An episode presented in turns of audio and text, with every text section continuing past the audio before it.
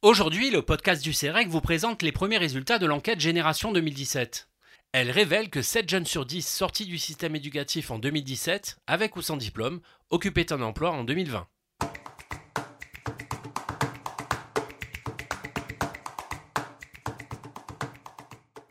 Les enquêtes Génération du CEREC analysent depuis 25 ans les premières années de vie active des 750 000 jeunes qui quittent chaque année le système éducatif français, avec ou sans diplôme.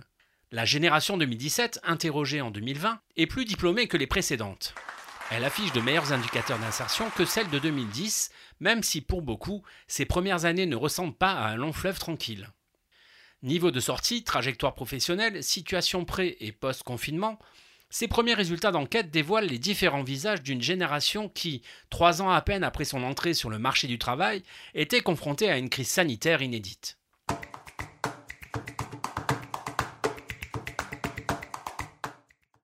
Tout d'abord, ces premiers résultats nous apprennent que la génération 2017 est plus diplômée, mais est toujours marquée par des inégalités sociales. Plus diplômée car désormais près de 80% des sortants ont au moins un baccalauréat et près de la moitié sont diplômés du supérieur, 47%. La hausse du niveau de diplôme s'explique à la fois par un nombre plus important de diplômés de Bac plus 3 et au-delà, plus 6 points par rapport à 2010, et par une baisse de non-diplômés, moins 4 points. Pour autant, l'accès aux études supérieures reste très marqué socialement. En effet, 57% des enfants de cadres sortent diplômés du supérieur long, contre seulement 8% des enfants d'ouvriers.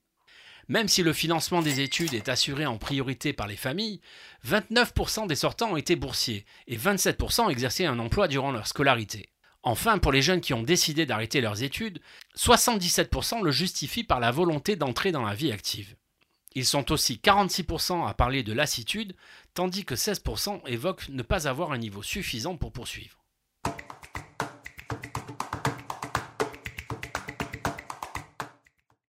À partir des trois premières années observées, l'étude a permis de dégager trois ensembles de parcours. Des parcours d'inclusion dans l'emploi, des parcours d'exclusion de l'emploi, et enfin des parcours qui alternent situation d'inclusion professionnelle et situation d'exclusion. Avec des parcours dominés par l'emploi pour deux tiers des jeunes, on peut dire que la génération 2017 s'est bien insérée.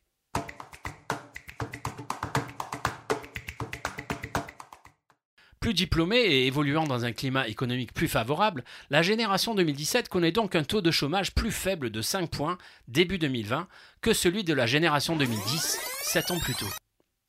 La génération 2017 se distingue aussi des précédentes avec un accès à l'emploi à durée indéterminée plus rapide et plus fréquent au cours des trois premières années de vie active. La part des emplois à durée indéterminée représente 72% des emplois occupés en octobre 2020, et là encore, par rapport à la génération 2010, c'est 6 points de plus. En revanche, les inégalités sur le marché du travail restent très marquées par niveau de diplôme, voire tendent même à s'accroître. Le taux d'emploi des diplômés de Bac plus 5 est 2,3 fois plus élevé que celui des non-diplômés. Pour la génération précédente, il n'était que deux fois plus élevé. Cependant, la crise sanitaire inédite et le premier confinement vont quelque peu atténuer ces bons résultats.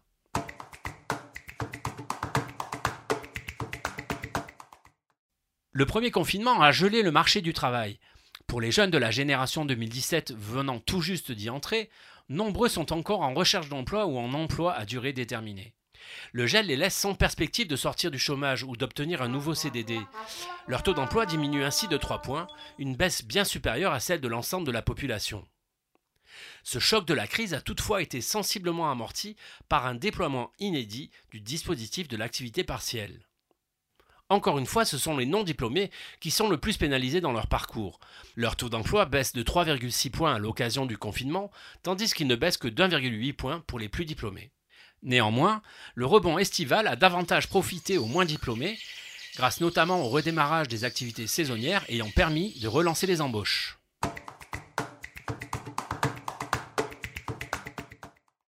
En conclusion, les jeunes de la génération 2017 ont eu assurément, jusqu'en mars 2020, une conjoncture économique nettement plus favorable que celle de leurs aînés.